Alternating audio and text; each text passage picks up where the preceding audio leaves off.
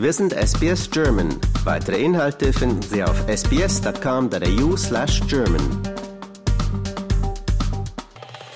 Ich weiß nicht, wie es Ihnen geht, liebe Hörerinnen und Hörer, aber bei uns in der Familie, da gehört zur Adventszeit einfach wirklich ein echter Tannenbaum ins Wohnzimmer.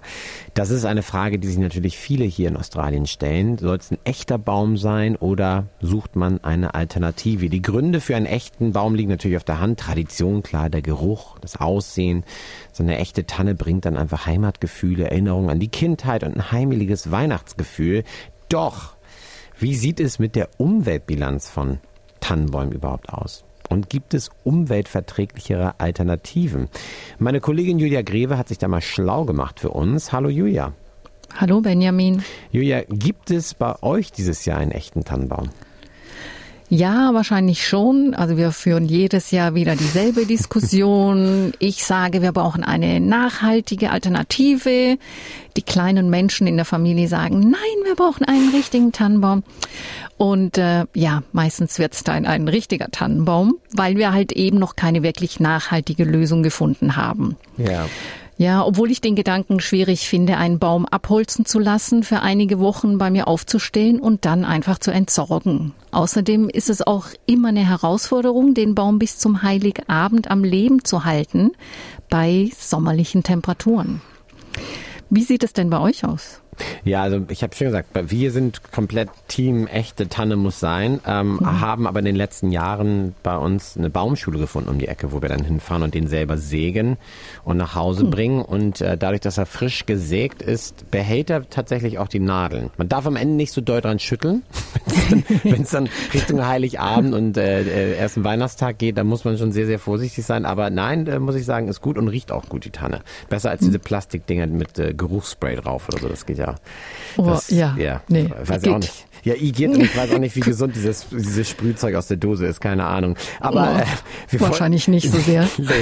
Aber ich finde das Argument der Umweltverträglichkeit ähm, ist wirklich was, worüber ich mir persönlich äh, wenig, zu wenig Gedanken mache, muss ich ganz ehrlich sagen. Darüber wollen wir reden, äh, gerade Umweltverträglichkeit bei Weihnachtsbäumen. Was ist denn das Problem mit echten Tannenbäumen? Ja, das fängt oft schon bei der Aufzucht an, denn viele Baumschulen setzen Dünger und Pestizide ein, was natürlich für die Umwelt schlecht ist. Hm.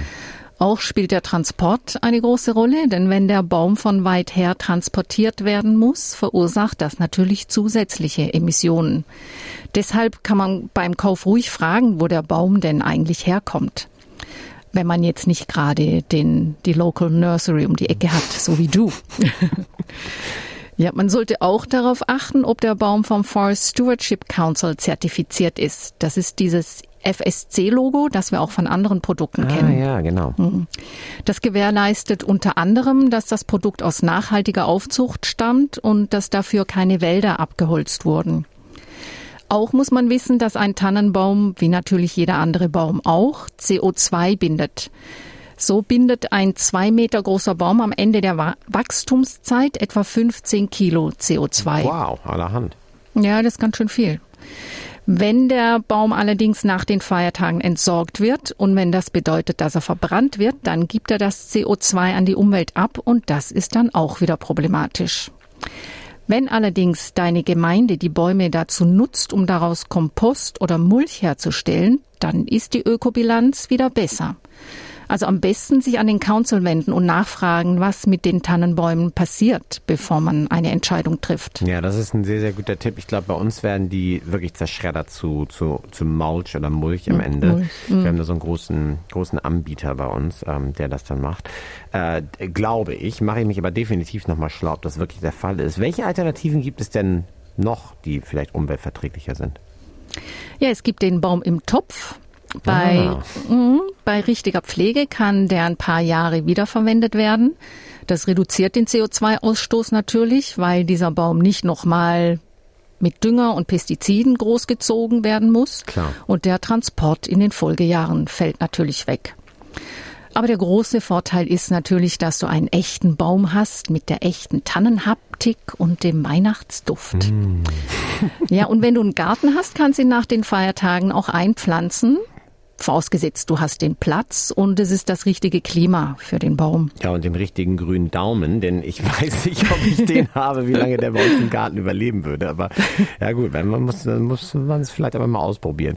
Wie sieht's denn jetzt aus mit den künstlichen Bäumen? Die sind ja unfassbar beliebt hier. Ganz viele haben ja diese Plastikbäume und man muss ja auch mal sagen, die kosten auch einen Haufen Geld, wenn man da in gute investiert. Und die sehen mhm. auch relativ echt aus, wenn man nicht ganz genau hinschaut. Also auf jeden Fall die hochpreisigen. Und wenn man nicht dran rüttelt. Wenn man nicht dran rüttelt, genau. ähm, aber das, das Argument, was man natürlich immer wieder hört, diesen einen Baum aus Plastik, wenn man ihn gut behandelt, dann hält er ja locker 10 oder 20 Jahre. Ja, das stimmt. Und lange war man auch der Auffassung, dass es darum auch die bessere Variante für die Umwelt ist. Hm. Aber leider ist es nicht ganz so einfach. Denn zum einen sind diese Bäume in der Regel aus PVC, was gar nicht oder nur sehr schwer recycelbar ist. Und dann werden die auch meist in China, Südkorea oder Taiwan hergestellt. Und da kommt dann natürlich der CO2-Ausstoß nicht nur von der Produktion, sondern auch für den Transport dazu. Logo, ja.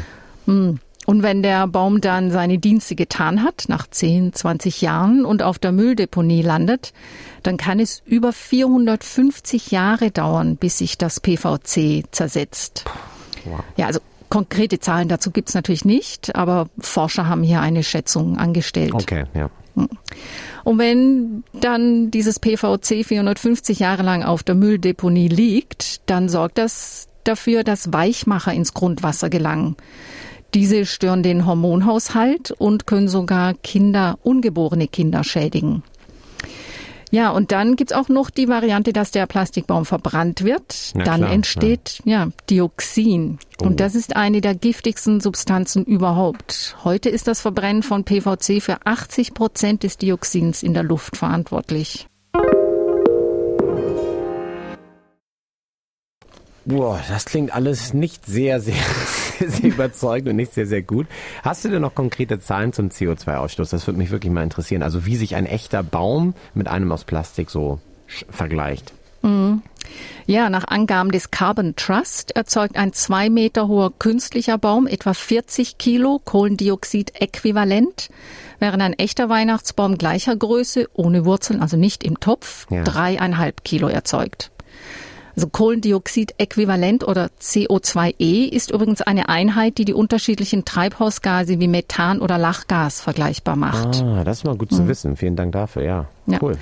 Also du kannst äh, zehn Jahre lang jede Weihnachten einen echten Baum kaufen und immer noch weniger der Umwelt schaden, als wenn du im selben Zeitraum denselben künstlichen Baum aus Plastik nimmst. Und da ist dann der Schaden nicht mit eingerechnet, der entsteht, wenn das PVC in, auf der Müllheide liegt. Ja, okay. Also Plastikbäume scheinen wirklich nicht die Lösung zu sein. Wenn ich jetzt aber meinen CO2-Ausstoß so klein wie möglich halten möchte, dann ist wahrscheinlich die einzige wahre Alternative der Baum im Topf, nicht wahr?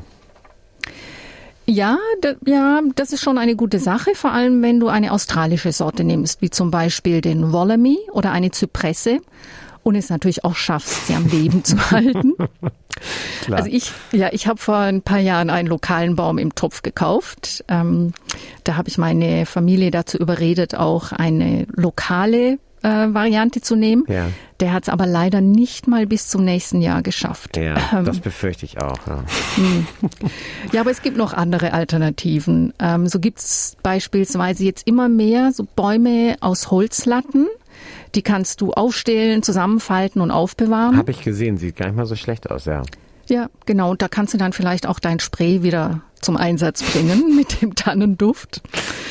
Ähm, ja, aber auch da muss man dann natürlich schauen, wo das Holz herkommt, aus dem die gemacht sind. Oder du wirst selbst kreativ. Der WWF zum Beispiel schlägt vor, eine Zimmerpflanze einfach mit Christbaumkugeln zu schmücken. Kann auch schön sein. Ja, ja. Oder du sammelst Äste, Rinde oder Treibholz in unterschiedlichen Längen und bastelst dir daraus einen Wandschmuck in Tannenform. Also Tannenbaumform. ja. ja. Ja, und wenn du die ein bisschen schmückst, dann bringt das auch Weihnachtsstimmung. Ja, das, das habe ich übrigens. Hast du gemacht? Hast du ausprobiert? Ja, habe ich ausprobiert, als wir noch in Deutschland gelebt haben. Ah. Den haben wir gute vier Jahre benutzt. Ähm, leider konnten wir den nicht mit nach Australien umziehen, weil man ja Naturholzgegenstände nicht einführen darf. Natürlich. Hm, sonst hätten wir den wahrscheinlich immer noch. Und ist natürlich auch ein schönes Projekt mit der ganzen Familie und den Kindern und so. Ähm, aber äh, äh was anderes, was ich auch zum Beispiel im Freundeskreis gehört habe, ist, die nehmen einen abgebrochenen Eukalyptusast, also Gumtree-Ast mhm. und schmücken den. Das sagen die, das ist, wenn der richtig schön geschmückt ist, dann erzeugt er bei denen auch Weihnachtsstimmung.